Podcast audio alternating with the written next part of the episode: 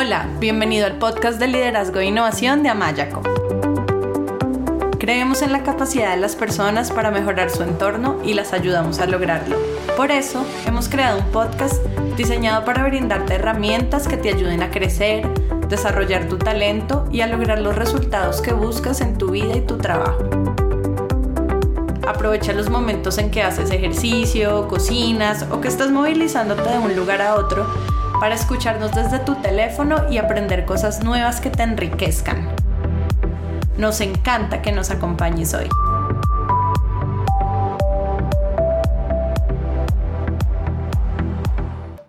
Hola, bienvenidos a nuestro podcast de liderazgo e innovación de Amayaco. Yo soy Melanie Amaya, coach profesional certificada, y en el episodio de hoy tengo un invitado muy especial. Su nombre es Eduardo Lascano y él es un profesional apasionado de la comunicación, el marketing, los patrocinios, las relaciones públicas y el desarrollo de equipos.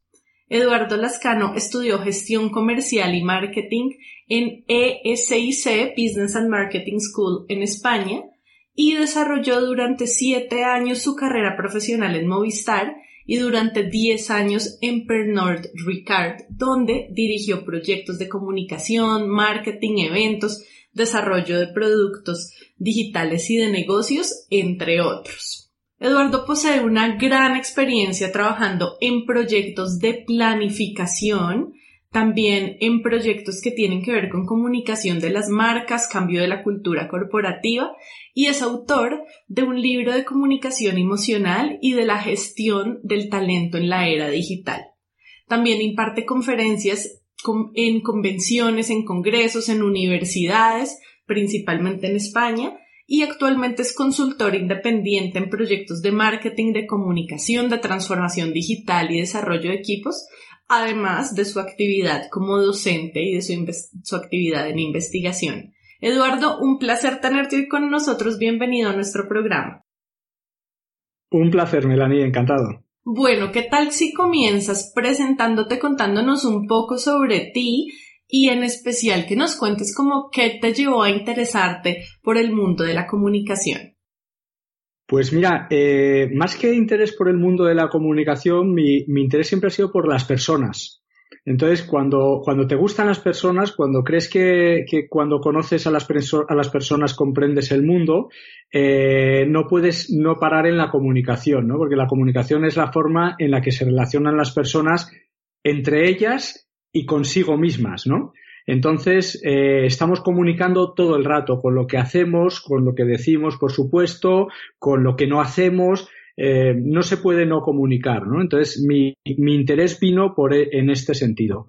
Llevado a lo profesional, más que que tuviese un interés por, por entender cómo funciona la comunicación emocional, eh, casi te diría que me aburrí de cómo funcionaba la comunicación tradicional, ¿no? Y pensé que el mundo se estaba moviendo y quise entender, quise comprender qué es lo que está pasando, por qué tomamos las decisiones que tomamos y, cómo estamos tomando decisiones tan irracionales basados en emociones.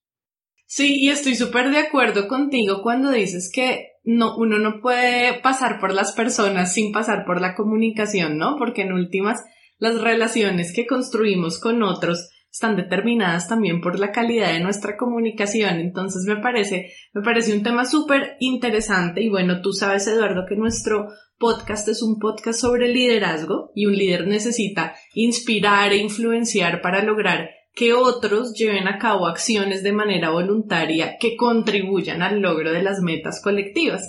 Y para influenciar e inspirar, el líder necesita llegar al corazón de las personas, necesita conectarse con el otro a nivel, emoción, a nivel emocional y desde ahí generar conexión y generar confianza. Y tu libro se llama Comunicación Emocional, entonces está totalmente relacionado con el liderazgo y con este poder influir y llegar al corazón de las personas para inspirarlas, para motivarlas, para movilizarlas.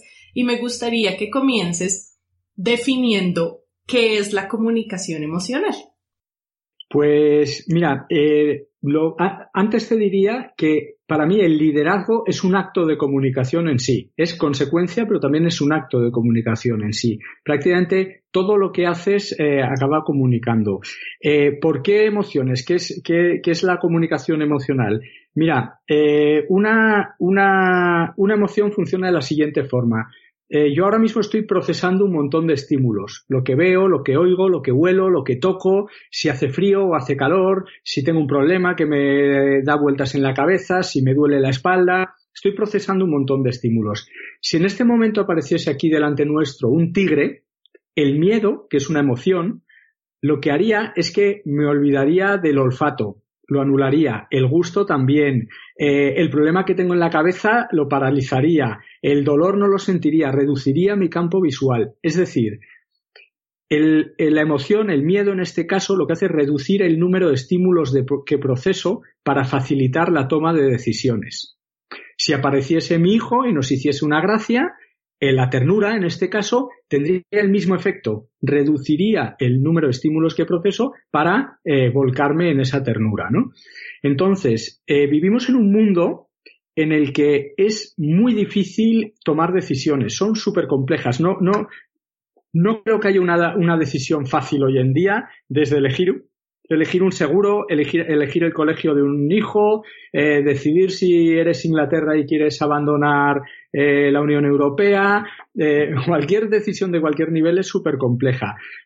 Tan compleja que lo que necesitamos es primero méteme una emoción y después yo ya construiré argumentos alrededor. Ese es, el, ese es el poder de las emociones. El cerebro límbico, que gestiona el impacto que tienen las emociones en nuestro comportamiento, va antes, eh, hace de elemento bloqueador del raciocinio. Déjame repetir lo que te estoy escuchando, a ver si estoy entendiendo. Lo que estoy entendiendo es que tenemos que tomar muchas decisiones y se hace complejo tomar decisiones porque hay muchos estímulos a nuestro alrededor. Entonces, cuando yo utilizo la emoción en la comunicación, lo que hago es ayudar al otro a que esa, a que se enfoque, porque esa emoción hace que en vez de tener mi atención em, expandida en muchos estímulos, se enfoque en la emoción y así sea más fácil tomar una decisión. No sé si entendí, si no entendí, tú me, me dices. No, absolutamente. Con un añadido, no solo los estímulos que te distraen, también son las variables que tienes que procesar. Tú con la emoción vas a descartar variables y vas a simplificar tu decisión. No solo es contextual lo que escuchas y lo que atiendes, sino que también, oye, si tengo 20 variables que, inciden en esta decisión, si tengo miedo, descarto muchas y me quedo con muy poquitas para tomar esa decisión. Ok, ¿y podrías darnos un ejemplo? Por ejemplo, eh, tú imagínate un comparador de seguros, ¿no? Hay comparadores de seguros, te metes en internet y un seguro para mi coche y te salen un montón. Es, es totalmente racional, ¿no? Te compara los precios. El comparador de seguros es racional, ¿no?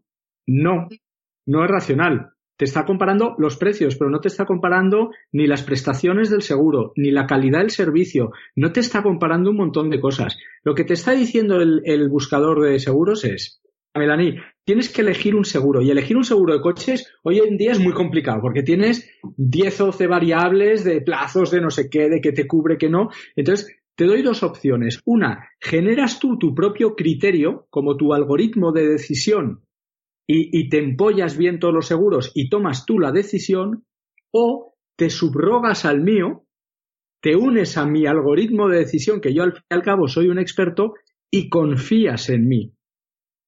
He dicho y confías. La confianza es emocional. Entonces yo, como compañía de seguros, eh, como comparador de seguros, solo tengo un trabajo y es que jamás me veas comiendo con una compañía de seguros. Porque tú lo que has hecho es depositar mi confianza y estás contratando el seguro que yo te diga, sabiendo que la comparación no es no es rigurosa. Yo no sé qué peso le das tú a que te atiendan al teléfono rápido, a que al precio, no sé cuál pesa más en ti.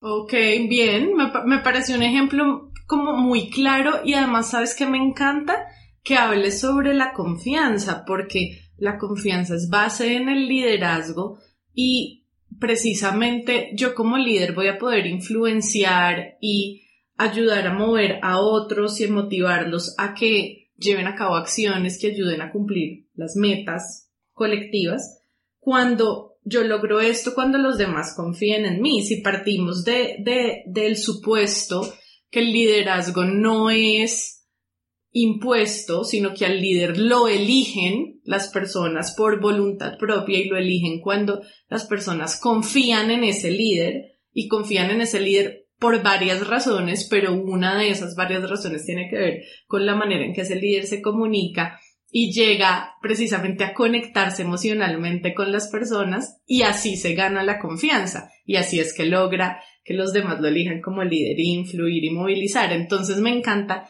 que hayas hablado de la confianza y me gustaría invitarte a que nos cuentes por qué es importante la comunicación emocional en el liderazgo y cómo se puede aplicar. Pues eh, como, como, decías, es crítico. Si entiendes el liderazgo como, como lo entiendes tú, eh, que, es, que es que el liderazgo es una consecuencia, eh, la parte emocional es fundamental. Fíjate, eh, hablabas, si, si la comunicación emocional lo que busca es cambiar emociones, la comunicación racional busca cambiar ideas, ¿no? Pues a mí me gusta la confianza desglosarla en dos, en la credibilidad y la confianza.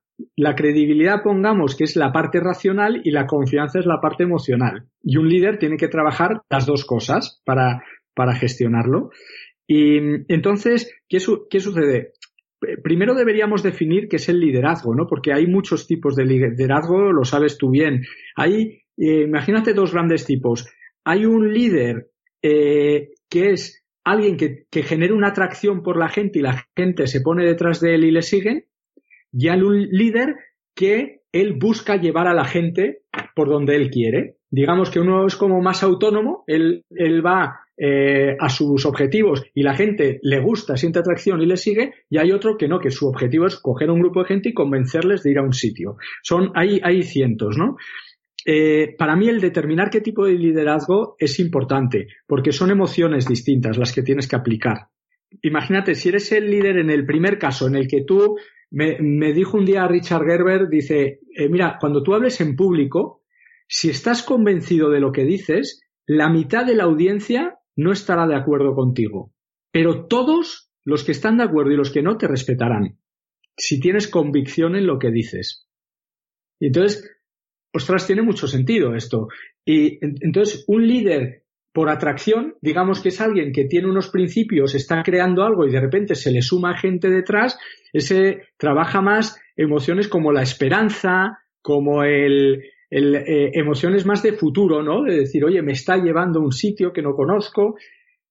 Un líder que hace la segunda, el segundo tipo de liderazgo del que hablábamos, es decir, yo es que tengo un montón de gente y quiero convencerles para ir a un sitio, em, trabaja más la confianza. Decía Seth Godin que el, mundo, las organizaciones están llenas de termómetros, de gente que te dice la temperatura que hace. Esto está bien, esto está mal. Se hacen falta termostatos, que es gente capaz de cambiar la temperatura. Ese es el segundo tipo de líder. Y para cambiar la temperatura tienes que tener una capacidad empática para, como bien dices, ganarte la confianza, generar un clima y, que la gente deposite en ti la confianza para, llevarles a ese sitio. Entonces, de la esperanza a la confianza son emociones distintas, ¿no? ¿Y qué puede hacer un líder precisamente para ganarse esa confianza y, movilizar a los demás y convencerlos de vamos todos hacia este lugar que quiero que vayamos? ¿Qué, puede hacer ese líder? No, no, quiero tener la razón, es mi opinión. Quiero decir que puede ser igual de discutible o cualquier otra. Para mí hay una cosa, eh, hay dos cosas fundamentales. La primera es verdad. Para mí un líder tiene que tener verdad. Es muy difícil impostar eh, una, un propósito o impostar unos valores. Al final nos hemos vuelto muy sofisticados y, lo detectamos enseguida. Entonces, como bien dices, si me quedo con la premisa de que, la, de que el liderazgo es una consecuencia, para mí lo primero de todo es tener verdad. Y si no tienes verdad, pues puedes decirlo, oye, no tengo confianza para llevaros a este sitio, eh, creo que debemos hacerlo porque es, y probablemente eso hasta reforzaría eh, tu liderazgo de alguna forma. Y ese para mí es súper importante. Y la segunda es una que también aplica a la, forma en que comunicas, que es, eh, es it's all about them. O sea, todo va de ellos. O sea, si no escuchas, si no, si no, si no entiendes a quién te estás dirigiendo y a quién estás llevando, eh, es muy difícil que lleves a gente. Tienes que ser un, un, líder de arrastre, de los primeros que mencionaba, pero tienes que ser muy líder para hacer eso. Y hay, ha habido muy pocos en la historia. Tienes que, tienes que fijarte a quién estás comunicando y entender sus códigos, entender sus contextos y hacerlo bien. Verdad y, verdad y, empatía, eh, para mí son las dos claves. Déjame preguntarte una cosa como para aclarar significados. Cuando tú hablas de la verdad, ¿qué significa eso para ti? ¿A qué te refieres? Honestidad con lo que estás haciendo. Que la gente no perciba que estás impostando, que estás fingiendo, que estás queriendo, que estás manipulándolos, que estás llevándolos a un sitio, pero porque tienes otros intereses. Verdad es eh, transparencia, honestidad. Sí, estoy de acuerdo. A mí me gustó mucho una palabra que está súper relacionada con lo que estás diciendo. Podría de cierta manera ser un sinónimo y es, y es autenticidad. Es yo como líder me gano la confianza cuando soy transparente, sincero, honesto y cuando me muestro como soy, me muestro como soy eh, con, con todo, ¿no? Con lo que sé, con lo que no sé, con lo que soy fuerte, con lo que necesito ayuda. Entonces, entonces eh, me, me, me, conecto con lo que dices de verdad y también estoy súper de acuerdo con lo que dices de empatía, porque algo que yo he observado, Eduardo, en las organizaciones es que cuando a los líderes les falta empatía para relacionarse, para comunicarse, el problema es que no logran una conexión precisamente emocional con el otro. Y al no llegar, lograr una conexión emocional con el otro, no, no le llegan al corazón a la persona y no construyen relaciones que sean significativas. Entonces, desde ese lugar es muy difícil que el otro confíe. O sea, tú piensas en tus amigos, en tus familiares, tú confías en las personas con quienes tienes una relación profunda, una relación significativa, personas que te han llegado al corazón y es muy difícil que te llegue al corazón alguien que no te habla con compasión, alguien que no te habla con empatía, alguien que no te despierta emociones que son agradables. Entonces me, me conecto mucho con lo que dices y bueno, sabemos hoy en día que el lenguaje tiene un poder inmenso en nuestra vida y en nuestros resultados y que las conversaciones que tenemos con nosotros mismos y con los demás van dándole forma a nuestras relaciones. Por ejemplo, cuando, cuando yo hablo de manera empoderada, eso tiene un efecto sobre mí y sobre los demás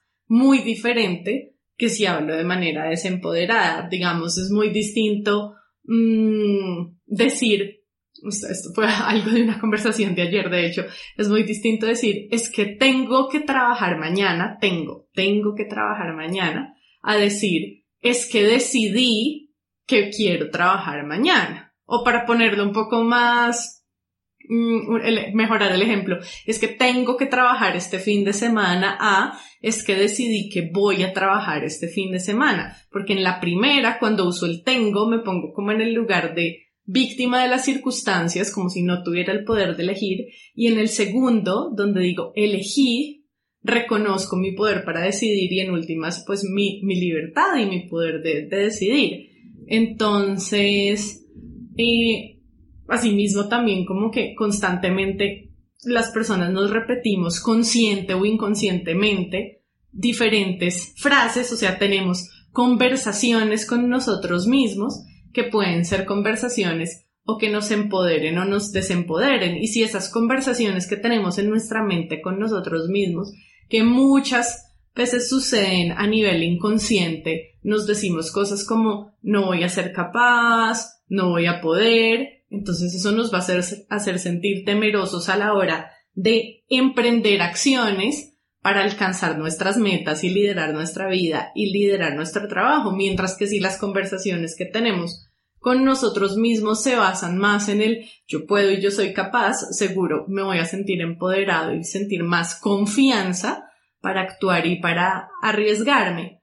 Y, te hablo de estas conversaciones con uno mismo que pues muchas veces suceden a nivel inconsciente, eh, porque tienen que ver precisamente también con esta comunicación que yo tengo conmigo mismo y que impacta en mis emociones. Obviamente no basta con repetirme a mí mismo frases como, ay, sí, yo puedo, yo soy capaz, si en el fondo no me lo creo, eso no sirve, mientras yo no realice realmente un trabajo profundo de, de, ser consciente como de cuáles son esas conversaciones que tengo conmigo mismo, sacarlas a la luz, ver si son útiles, si no son útiles, y en el caso de que no hay, sí, ampliar mi perspectiva y como quitarles su poder, hasta que yo no haga todo ese proceso, va a ser muy difícil como ser efectivo en mi liderazgo.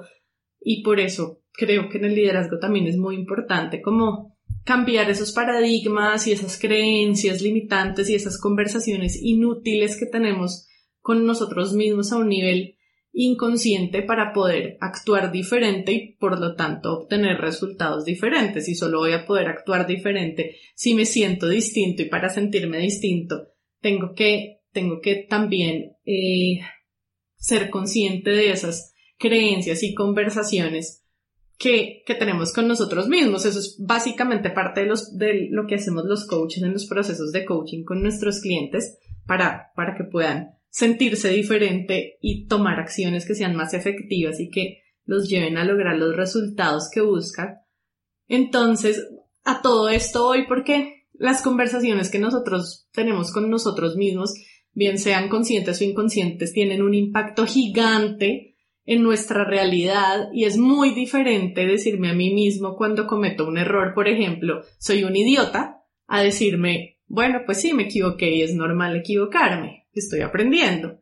Y todo esto le digo porque en uno de tus artículos tú dices algo que me llamó muchísimo la atención y es, ten cuidado con las palabras que habitas porque ellas acabarán habitándote a ti. Y yo lo relacioné con todo esto que te estoy comentando y tú también hablas de que el manejo de los marcos lingüísticos tiene mucho impacto en el campo de la comunicación y que es importante manejarlos adecuadamente porque eso puede marcar la diferencia en la percepción de las cosas. Entonces me gustaría que nos cuentes qué son los marcos lingüísticos y cómo los líderes pueden utilizarlos para influenciar de manera positiva.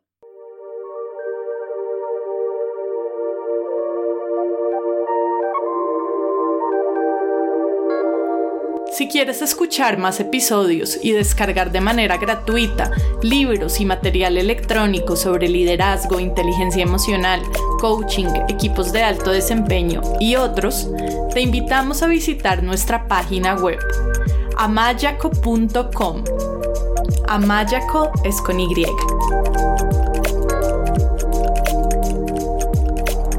Bueno, eh, tú, es que lo has descrito muy bien, es, es exactamente lo que, lo que has dicho. Hay, hay incluso ciencia sobre, sobre el uso del lenguaje que, que utilizas, ¿no? Eh, las palabras que habitas, pues si habitas palabras negativas, acabarás teniendo una vida, un impacto negativo dentro de tu comportamiento, ¿no? Todo, no, no, sé si conoces en, en, La ciencia del lenguaje positivo de Luis Castellanos, lo explica muy bien, es un libro muy, muy, muy fácil de entender.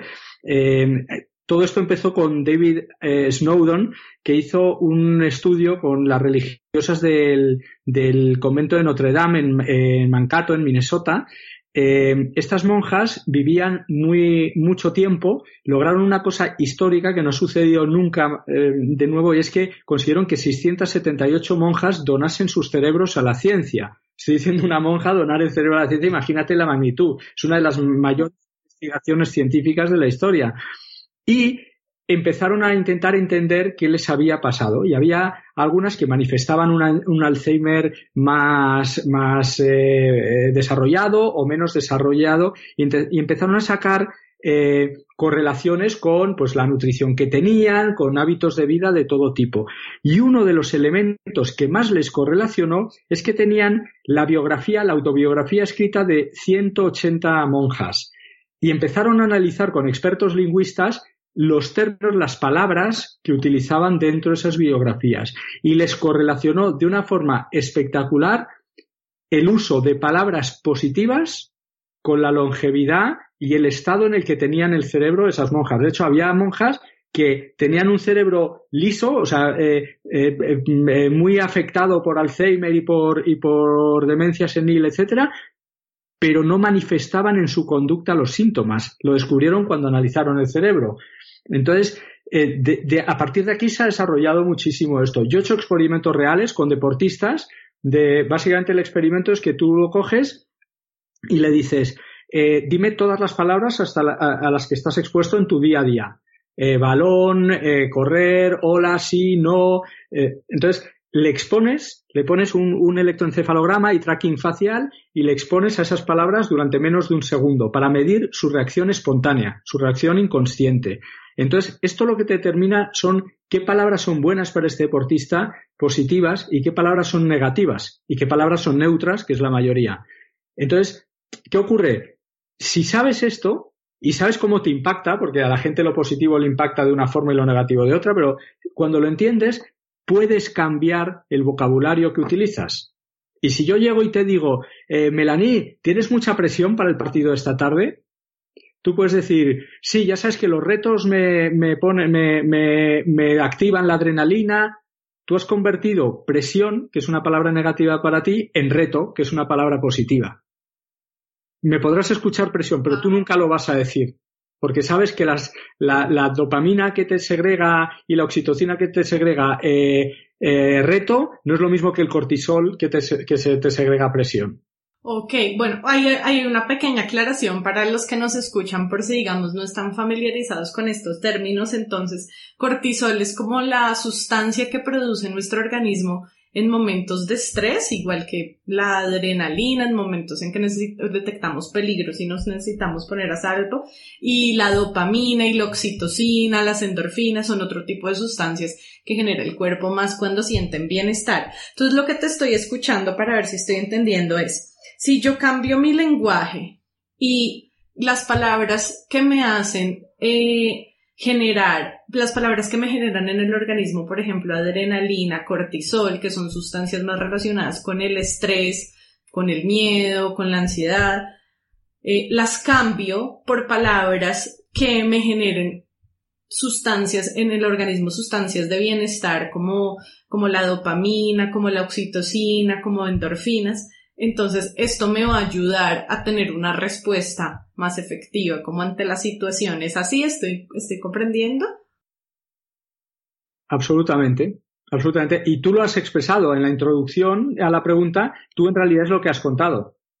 Lo que ocurre es que además hay ciencia, o sea que ya no es una cosa que tú con tu sentido común y con tu experiencia y con tus conocimientos también de coaching has llegado. Es que hay mucha ciencia sobre esto. Es que esto es otra cosa es que el ser humano eh, nos cuesta cambiar nuestras costumbres, pero es tan sencillo como en tu día a día analizar qué vocabulario utilizas. Vete al trabajo, que te lo diga tu mejor amigo. Si a ti te cuesta, que te lo diga tu mejor amigo. Oye, te estás quejando todo el día. ¿Te das cuenta de que cada vez que tomamos una cerveza después del trabajo estás quejándote, todo es un desastre tal? Pues ahí ya sabes qué química estás, estás generando para tu cuerpo. Entonces es solo cambiarlo. Oye, pues voy a hablar de lo positivo. Oye, mira, la empresa no va muy bien, pero bueno, es una oportunidad para aprender y no lo sé, es, cada uno lo gestionaremos, pero no es tan difícil.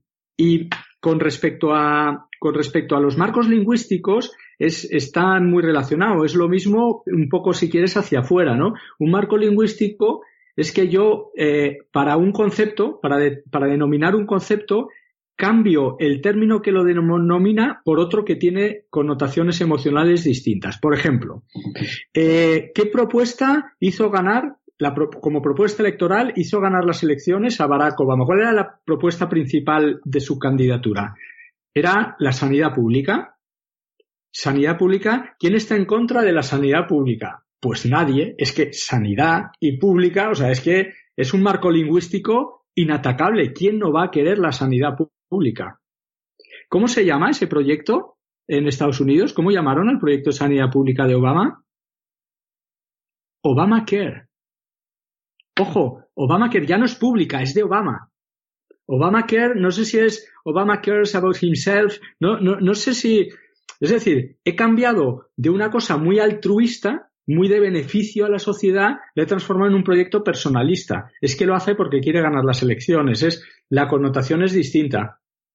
Ese es el manejo de los marcos lingüísticos que, que en política lo trabajan muchísimo y, se trabaja, vamos, es, es una cosa muy relevante porque condiciona la aproximación que tiene la gente al concepto. Claro, y lo que me imagino es que entonces los líderes también, o sea, además de paso número uno, autoliderazgo, ser conscientes del lenguaje que utilizan y cómo este lenguaje les está generando o, o mm, sustancias de bienestar o sustancias que no son de bienestar en su organismo, digamos, ese sería el paso número uno, me hago consciente del lenguaje que utilizo y cómo me afecta a nivel emocional y intento utilizar un lenguaje que me haga sentir emocionalmente bien. Pero segundo paso sería entonces ya en la relación con los otros y en mi comunicación con los otros, como también utilizo en mi discurso si quiero inspirar a los demás palabras que generen en los otros estas sustancias de bienestar y que los hagan sentirse emocionalmente bien. Correcto. Eh, mira, estuve trabajando en una en una compañía eh, en una situación financiera muy complicada, ¿no? Y en un contexto súper difícil, era muy duro y la gente eh, estaba muy desmotivada, muy desmotivada. En el ámbito en el que pude hacer esto, eh, a mí lo que me importaba era cambiar ese estado de ánimo y esa química negativa. Lo, que hice fue hablar de un, un concepto que es marketing de propósito. Es decir, hay marcas ahora eh, Unilever lo está haciendo mucho, que, que, trabajan con el propósito, ¿no? Por ejemplo, DAV, el gel de baño, DAV tiene un propósito y es que la belleza no sea motivo de trauma en la mujer. Y entonces, esto es marketing moderno. Pues yo metí el concepto, oye, este es el marketing de propósito. No había dinero para hacerlo, nunca, nunca se iba a hacer, pero solo pensar en propósito, en marketing de propósito, empezó a, empezó a llevar a la gente a, a reflexionar sobre su propósito personal, cambió el estado de ánimo cambió el estado de ánimo solo a través de, yo canalicé todo esto a través de una palabra que era propósito. Y entonces cambia el estado de ánimo, cambia el humor, cambia la esperanza, cambia, cambia todo. El establecer marcos lingüísticos eh, eh, de los que ponerte detrás, ¿no? Para los que ponerte detrás. Estoy totalmente conectada y alineada con lo que estás diciendo, Eduardo. Creo 100% que el propósito es el motor del liderazgo, porque cuando yo tengo claro cuál es mi propósito en la vida, eso le da sentido total a mis acciones y me motiva. Te voy a poner un ejemplo personal como muy simple, pero bueno, yo a veces tengo que hacer, obviamente, como todo el mundo en el trabajo, cosas que no son las que más me gustan. A mí lo que más me gusta es estar conversando con las personas, facilitando su aprendizaje, ayudándolas a descubrirse a sí mismas, a alcanzar sus metas, o sea, el, el trabajo de estar conectado con el otro pero a veces tengo que hacer cosas, por ejemplo, como sentarme con la contadora, ver números, los números no me gustan para nada. Eh, pero entonces, cuando tengo que hacer este tipo de trabajo, que no es un trabajo que la verdad me guste y disfruto, el recordarme a mí misma, todo esto lo estoy haciendo por mi propósito, porque, o sea, de todas formas, si yo quiero que a través de mi empresa ayudar a las personas a crecer, a alcanzar sus metas, a ser la mejor versión de sí mismos. Si yo quiero que eso pase, yo también tengo que hacer cosas que tienen que ver con las finanzas y con la contabilidad en la empresa. Entonces, como recordarme que hacer esto que no necesariamente me gusta, de todas formas, me ayuda a vivir y trabajar y construir algo que está alineado con mi propósito de vida, eso me da impulso y me da motivación inclusive en los momentos difíciles. Entonces, si, si, si, se enfrentó a adversidad, si, mm, si se está pasando por un momento en el que, no sé, hay alguna pérdida, cualquier tipo de momento difícil, el propósito en la vida de uno es como el, el, motor también de la resiliencia, es lo que te da la motivación para salir de la zona de comodidad y para, para, para enfrentar la adversidad absolutamente. Y si cada vez que te vas a entrar en el despacho de la contadora dices, lo hago por mi propósito, vas a condicionar tu química. No quiere decir que lo cambie radical, pero vas a condicionar tu química. Tengo un amigo que cada vez que le llamo le digo, ¿cómo estás? Me dice, espectacular, pero entonado como te estoy diciendo. Oye, Ángel, espectacular. A ver, ¿alguien se quiere creer, alguien se puede creer que él está espectacular cada día del año cuando hablo con él? Él utiliza mi pregunta para escucharse a sí mismo decirse espectacular. Y me parece algo súper inteligente. Sí, mira que un ejemplo reciente, tengo un vecino pianista. Lo siento. Dios. Sí, y, y, hay, y hay épocas, por ejemplo, eh, en la época de final de año y comienzo del año, él está estudiando, creo que está haciendo un doctorado o una maestría, no estoy segura cuál de las dos. Entonces, en la época de vacaciones, no estaba yendo a la universidad y estaba todos los días, esto es te digo de lunes a domingo, incluidos feriados, festivos, domingos, todo, tocando de 9 de la mañana a 5 de la tarde, o sea, intenso el tema. Eh, y el fin de semana uno pues pues yo por lo menos quiero descansar y el piano es de temprano todo el día. Y yo empecé a irritarme bastante con el piano, pero entonces me di cuenta precisamente que la situación del piano, la manera en que yo veía la situación, o sea, verla como que pereza, que molesto, no me gusta, me generaba emociones de, de frustración, de disgusto, sí, precisamente emocionalmente no me estaba sintiendo muy bien. Y dije, no, o sea, necesito ver esta situación desde otro punto de vista porque en últimas a quien me está afectando es a mí. Y entonces empecé a verla como es un milagro poder estar viva y escuchar. Y conectarme con eso, con, es un milagro poder estar viva y escuchar, en serio que hizo que toda como esa molestia y frustración se bajaran muchísimo. No te voy a decir al punto de que rico estoy disfrutando el piano, no, no, pero sí al punto de poder estar como en un lugar mejor emocionalmente conmigo sin que me generara malestar emocional y también relacionándolo con el propósito y con los valores, como para mí uno de mis valores, de los, sí, uno de mis valores es la compasión y también la tolerancia, la paz, entonces también eso, como pensar en eso es como esta situación difícil o incómoda es una oportunidad para, para trabajar en, en ser compasiva con el otro y tolerante. Entonces, sí creo que estoy como muy alineada con lo que dices de que el propósito y el significado que le damos a las cosas, pues puede cambiar positivo o negativamente cómo nos sentimos. Pero esto que estás diciendo es fundamental, la anécdota del piano, porque ten en cuenta que una cosa que nos diferencia de, los animales eh, de los cuales genéticamente nos diferenciamos un 1%, el cerdo, el delfín, el, es es eh, la capacidad que tenemos de aplicar mecanismos de control. No podemos sentir la rabia, no podemos eh, evitar sentir la tristeza, no, y, y, bienvenido sea, ¿no? Lo otro es represión, pero lo que sí podemos es aplicar mecanismos de control. Y tú lo que estás haciendo cada vez que te están fastidiando la siesta es aplicar un mecanismo de control porque sabes que de esta forma puedes manejarlo. Y esto es clave. En una empresa ocurriría lo mismo. Si yo llego todos los días y transmito autoridad o transmito no es lo mismo que si entras transmitiendo otra cosa. Y la gente luego le fastidiará que le digas cosas que tienen que hacer que no les apetece, pero, pero el clima va a ser distinto. Si dices, mira, la forma más sencilla, a tu ejemplo del piano, yo te digo otro. Yo no entro en una reunión desde hace años en mi vida sin empezar alabando al tipo que tengo delante. ¿Por qué lo hago? ¿Por, por peloteo? No sé cómo lo llamáis vosotros, para hacerle la rosca. No, no lo hago por eso. Lo hago porque quiero conectar, quiero, quiero sentirme vinculado al tipo con el que me he sentado a reunirme. Y la, y la mejor forma de no pensar que es un idiota, o no pensar que es bobo, o no pensar que no lo va a ver, es entender las cosas buenas que tiene. Entonces no le estoy diciendo a él lo bueno que tiene, me lo estoy diciendo a mí, me estoy escuchando decir que este tipo es buena gente y de esta forma facilitas la relación social de inicio.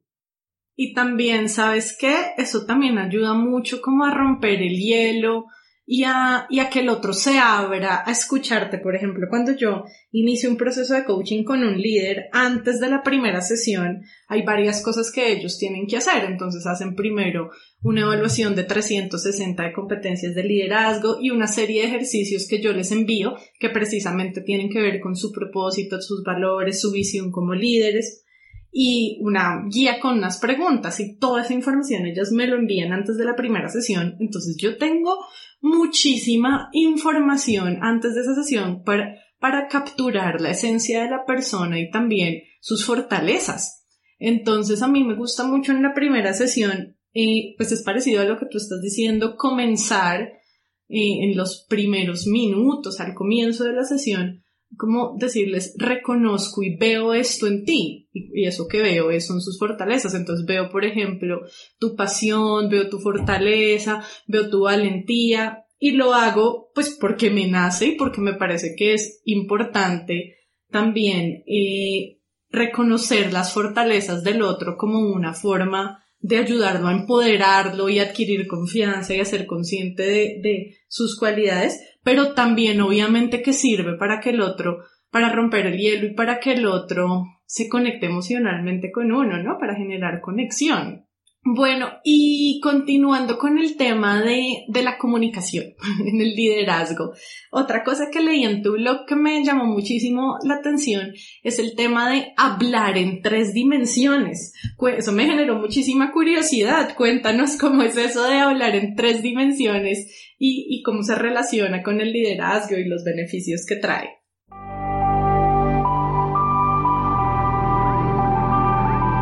Si deseas mejorar tu liderazgo, te invitamos a que visites amayaco.com y te unas a nuestro curso gratuito de desarrollo del liderazgo.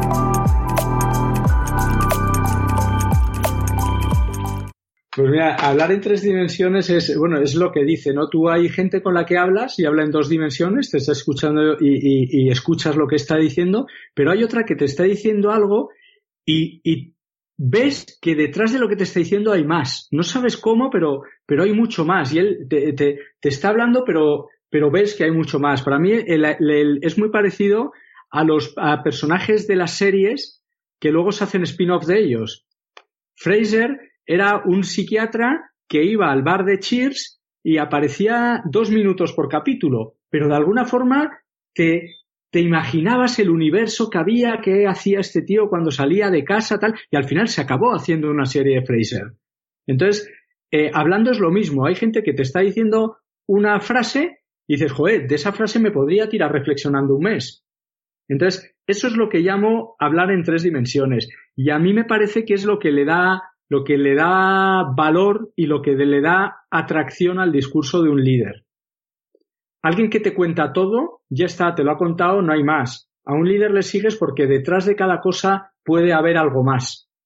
Yo creo que las metáforas y la, y la forma de, de expresarse en la que nos transmite la Biblia en el catolicismo tenía un poco de eso, ¿no? Hablaba con analogías para, para no dejar, para no, digamos que es una forma de hablar erótica, no pornográfica, ¿no? No te voy a enseñar todo, te voy a sugerir, voy a jugar contigo, voy a acariciarte para llevarte a que sepas que hay algo más y a que quieras más. Entonces, dentro del liderazgo, me parece esencial esa gestión de lo que entregas, ¿no? De esa gestión de lo que comunicas.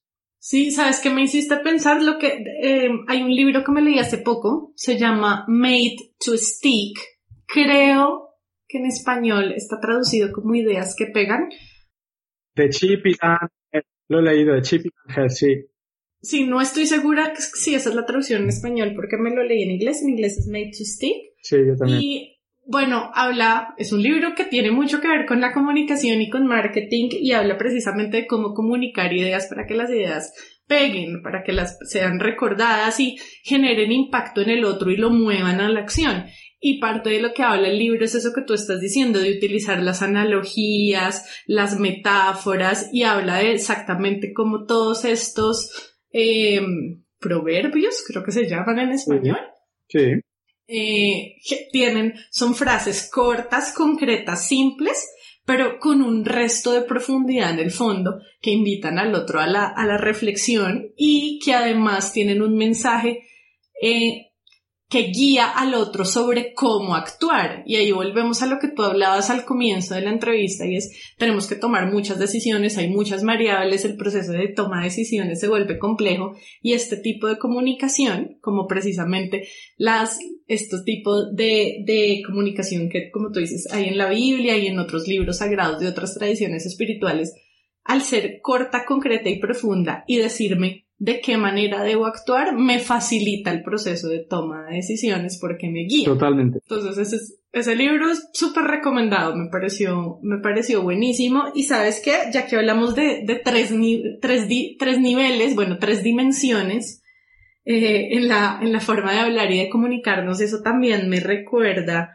a otros tres niveles que son los tres niveles de escucha, que la escucha también es muy importante en el liderazgo y la escucha activa es una habilidad pues indispensable porque es la capacidad de enfocarse por completo en lo que el otro está diciendo y un líder que escucha activamente pues tiene toda su atención puesta en el lenguaje verbal y no verbal del otro y hay tres niveles de escucha. El nivel de escucha uno, que también se llama escucha interna o así se denomina en coaching, es en el que la persona está escuchando los pensamientos en su mente, pensamientos que pueden ser opiniones, juicios, interpretaciones, entonces tú me estás aquí hablando de hablar en tres dimensiones y yo estoy en mi mente pensando, tengo ahorita que ir a hacer mercado, se me acabaron las manzanas, etc. Eh, y, eh, o también está, por ejemplo, recordando algo que le sucedió con respecto a lo que el otro le cuenta o pensando en qué le va a responder al otro. El nivel 2, que en coaching lo llamamos escucha enfocada, es cuando de verdad tengo toda mi atención puesta en el otro, en lo que el otro dice, hace, no dice, no hace, incluyendo su lenguaje no verbal, su postura, la expresión de su, de su rostro, su mirada, su tono de voz. Y en el nivel 3, que lo llamamos en coaching escucha global, ya cuando el líder está escuchando es capaz de ir más allá de las palabras, que lo relaciono con lo que tú dices de hablar en tres dimensiones, porque es poder comprender eso que está detrás del mensaje del otro y ser consciente no solo de lo que ocurre con la otra persona, sino también en el entorno. Y ahí creo que ya también lo relacionamos con la comunicación emocional, porque tiene que ver con poder sentir las emociones del otro y también ser consciente de qué me está haciendo sentir a mí la persona quien me está, que me está hablando. Y la escucha activa, que es necesaria para el liderazgo, se, dan en los niveles 2 y en los niveles 3. Entonces creo que también es, un tema importante para los líderes, fundamental el aprender a escuchar em, activamente. Y bueno, nos desviamos un poco de, los marcos lingüísticos, pero todo lo que estamos hablando está relacionado con esta comunicación y comunicación emocional y además de los marcos lingüísticos, tú también hablas de los marcos motivacionales. Entonces me gustaría que le cuentes a nuestros oyentes qué son los marcos motivacionales y cuál es la relación entre el liderazgo emocional y las motivaciones.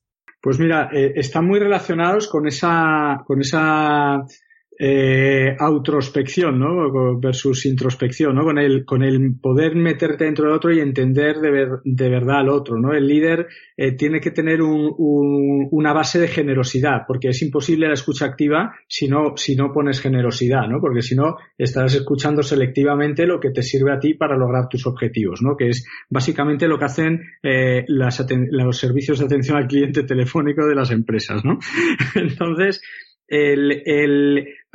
cuando, cuando entiendes realmente al otro, cuando de verdad has hecho esa escucha eh, profunda y global, eh, es cuando puedes entender sus motivaciones. Y entonces llega el punto de interpretar la vida no desde tus patrones, sino desde los patrones del otro. El, mira, yo estaba en una, estaba en una, en, en, en Pernod Ricard, yo hubo un momento en que tenía el instinto de irme, ¿no? Como el, como el, como el adolescente que tiene el instinto ya de salir de casa y hacer su vida, ¿no? El joven. Eh, entonces, tenía un instinto y quería hacer esto. Entonces, eh, a mí me apreciaba mucho y me trataban fenomenal y de repente empezaron a plantearme una, una cuestión. Me, me querían motivar. ¿Y sabes cómo me motivaban? me daban cada vez más jerarquía, cada vez más equipo y cada vez más presupuesto. ¿Y sabes la realidad? Que yo lo que quería era cada vez menos jerarquía, cada vez menos presupuesto y cada vez menos equipo y más libertad. Entonces, es muy difícil motivar a otro desde tus patrones. Tienes primero que hacer el ejercicio de empatía, generosidad y escucha para entender el marco motivacional del otro y darle lo que necesita. Es para mí eh, hablando un día con un director de recursos humanos, eh, decíamos, el ideal sería ir a una convención, a una conferencia y decir, mirad, en mi compañía no motivamos a los empleados, en mi compañía motivamos a cada empleado. Y a la cena de fin de año hay empleados que vienen y hay empleados que no, porque la, la cena de fin de año hay empleados para, para los que es un premio y hay empleados para los que es un castigo. El viaje de la convención hay empleados que es un sufrimiento y hay empleados que es el mejor momento del año. Y son marcos motivacionales distintos. Si tú lo que quieres es motivar a la gente, a cada individuo, tienes que entender la diversidad motivacional y a partir de ahí incidir. Yo tengo un esquema que, que si, lo, si lo quieres te lo, te lo puedo pasar, un esquema que hago rellenar siempre cuando trabajo en un equipo para entender qué es lo que les motiva. Y de ahí saco porcentajes y digo, mira, pues a este grupo le motiva mayoritariamente esto. Por ejemplo, hubo uno que les motivaba el logro, no el poder. Y resulta que sabes cómo les motivamos a trabajar, diciéndoles que les iba a dar visibilidad en la empresa y posibilidad de progresar. Y ellos no querían poder. Ellos querían que lo que estábamos planteando se hiciese de verdad. Claro, total. Mira, me estoy súper alineada con lo que dices. Eh, de hecho, en, bueno, yo desarrollé una guía que se llama ocho factores de éxito para motivar a tus colaboradores y es sobre exactamente como ocho, ocho factores a tener en cuenta para motivarlos y que logren resultados. Y el primer factor es precisamente lo que tú estás diciendo y es como yo como líder necesito entender cuáles son los valores de la otra persona, su propósito, sus necesidades personales, sus deseos y sus metas, no solo profesionales, sino personales, y a partir de entender qué es lo que motiva al otro, ahí sí ayudarle a ver cómo cuando alcanza las metas laborales y organizacionales contribuye a satisfacer sus propios sus propias necesidades individuales. Y como tú dices claramente cada persona lo motivan eh, lo motivan cosas diferentes porque cada cual tiene deseos, deseos, valores y necesidades distintas. Entonces, me encanta que lo traigas a, colación. De hecho, para nuestros oyentes, si quieren profundizar en el tema de motivación, los invito a visitar a mayaco.com y ahí pueden descargar esta guía gratuita de cómo mantener motivados a los colaboradores. Y si me interesa mucho que me pases eh, ese material que tienes del que nos has hablado y no sé si de pronto está en algún sitio en tu página web que nuestros oyentes también lo puedan encontrar. Te lo, te lo paso, no sé si, yo creo que no lo he escrito aún, pero mira, lo hago este fin de semana y así, y así matamos los dos pájaros de un tiro. Porque ahí es, es, fíjate cómo lo importante que es esto afecta al sistema de bonus de las compañías. El sistema de bonus es un desastre. O sea, eh, está ya demostrado. Hay estudios cognitivos donde cogen a gente, les ponen a hacer trabajos manuales o hacer trabajos intelectuales, ¿vale? Pensar, hacer ejercicios matemáticos o mover cosas y les ofrecen dinero. Y está demostrado que el estímulo económico mejora la performance para trabajos mecánicos, pero para trabajos cognitivos no mejora la performance.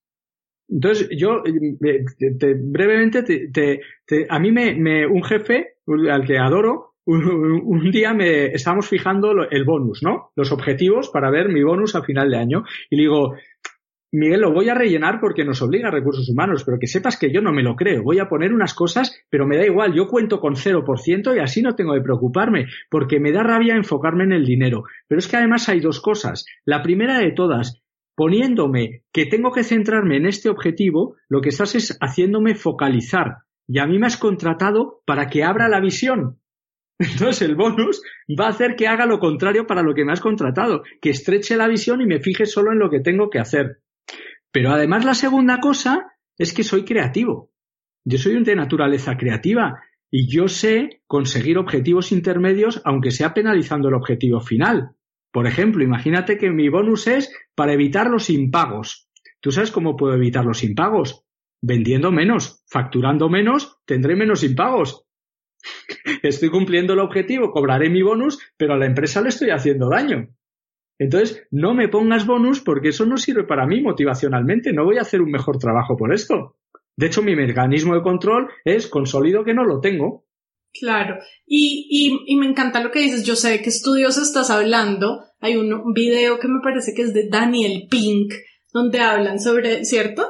Donde hablan de estos estudios como, en, claro, trabajos operativos muy básicos puede que en algunos casos, eh, como estos bonos a nivel económico tengan un impacto leve en la motivación, pero ya como a niveles, entre más alto el nivel con respecto a habilidades cognitivas, creación, ya que muchas veces generas como precisamente el efecto contrario y precisamente ahí hablan de lo que hablábamos anteriormente tú y yo y cómo el propósito es una mayor fuente de motivación que, que exactamente que los bonos y que los eh, incentivos a nivel económico. Bueno, y Eduardo, ya que hemos estado hablando todo el tiempo de comunicación emocional, ¿por qué no nos hablas de tu libro Comunicación Emocional y dónde lo podemos encontrar? Eh, bueno, el libro está en Amazon, que es la, que es la tienda más, más grande del mundo, y está en Amazon y es muy fácil. Comunicación emocional, Eduardo Lazcano. El libro, eh, muchas, mira, como estamos hablando en unos términos más profundos, siempre te planteas ¿por qué escribes un libro? ¿no? Es una, es una, ya nadie escribe libros para ganar dinero, salvo que sea narrativa, y realmente eh, para mí el ejercicio de escribir un libro es un aterrizaje de las ideas. En conferencias tú puedes decir muchas cosas, pero el libro te obliga a investigarlas en profundidad, porque lo que has dejado escrito es eh, tiene mucho más peso, ¿no? Y te pueden venir un día a discutirte y decir, oiga, es que usted dijo esto y esto en realidad no sucedió así. Entonces a mí me sirvió para, para aterrizar las ideas. La propuesta es muy sencilla, es una narración, pues como me, me escuchas hablar, incluso un poco más simple, más liviano, es entretenimiento, es un libro que lo que intento es en, en, la, mitad de, la mitad del libro está dedicada a comprender lo que está pasando en el mundo, cuáles son los modelos de liderazgo, cuáles son los modelos de confianza, entender lo que está pasando. Un 25% del libro siguiente se dedica a explicar un modelo práctico para diseñar estrategias de comunicación racional y emocional y otro, otro cuarto del libro pongo algunos ejemplos de, de, casos de, comunicación emocional y racional y cómo se han, y cómo se han desempeñado. Eh, al final tú has dado una clave antes que es eh, todo, todo lo hacemos inconscientemente. Eh, lo único que hay que hacer es abrir una ventana para tomarte ese inconsciente y comprender por qué estás haciendo las cosas. Y ahí está la mejora. Ay, y me encanta que el libro tenga como, primero que tenga ejemplos y segundo que sea práctico y que sea entretenido. Me parece excelente. Entonces, Amazon y en Amazon escribir Eduardo Lascano, comunicación emocional y ahí aparece. Ahí está. Perfecto, buenísimo. Bueno, y ya para terminar, Eduardo, ¿qué consejo le darías a los líderes precisamente para que puedan ser mejores comunicadores y utilizar la comunicación emocional de una forma que los ayude en su liderazgo? Pues mira, diría tres cosas y dos de ellas ya las he mencionado. La primera, la que hemos comentado antes, la verdad, la honestidad, la transparencia, el propósito, el, el, el, el, ser, el ser auténticos, has mencionado que me, que me gusta mucho esa palabra, el ser auténticos. Fíjate que es lo contrario casi a los políticos, lo que estamos diciendo, ¿no? Pues quieren liderar, pero están haciendo todo lo contrario, están queriendo gustar a todo el mundo. Y la mejor forma de no gustar a nadie es intentar gustar a todo el mundo. Entonces, eh, ese punto de autenticidad y de, y de verdad aunque, aunque no estén de acuerdo contigo, te respetarán y eso es fundamental. La segunda es la que decíamos, cada persona necesita una gasolina distinta, entonces eh, al diésel hay que ponerle diésel, al, al, gasolina hay que ponerle gasolina y ahora es que además hay híbridos y enchufables. Entonces, cada uno su gasolina y, y, y, si no estarás, estarás intentando convencer a gente bajo tus patrones y no bajo los suyos. Y la tercera que para mí es importante es eh, tener un discurso estructurado. Es decir, que la forma vaya al final del fondo. Yo hago muchos cursos, como tú me imagino, de, de, de comunicación, de storytelling, de narrativa, de todas estas cosas, y a mí me da muchísima pereza cuando me llaman para un curso de estos, porque me parece que eso es la forma. Cuando llegas al curso, casi nadie, hay veces que te encuentras a alguien, pero casi nadie ha estructurado su, su discurso. Entonces, ¿cómo le quieres dar forma si ni siquiera sabes dónde vas? Es decir, estamos diseñando un viaje. Oye, ¿qué coche cojo? Pues no lo sé. Si vas al campo, un todoterreno. Si vas a un circuito, un deportivo. Es que primero tendrás que saber dónde vas. Y ese, los líderes, eh, hoy en día, como el único objetivo es o ganar votos, o que mi equipo no se queje mucho y haga el trabajo que tiene que hacer, o pues no, no, no estamos estructurando ese discurso. Entonces, tres cosas. ¿Verdad? Eh, un discurso estructurado, y eh, la gasolina adecuada a cada uno. Ay, me encantaron, me siento súper alineada, digo sí, a, los tres, a los tres consejos. Y Eduardo, de verdad, me encantó hablar contigo, tenerte hoy en nuestro programa. Muchas gracias por compartir de manera tan generosa tus experiencias y conocimientos. Fue un placer, Melanie. Muchísimas gracias a ti.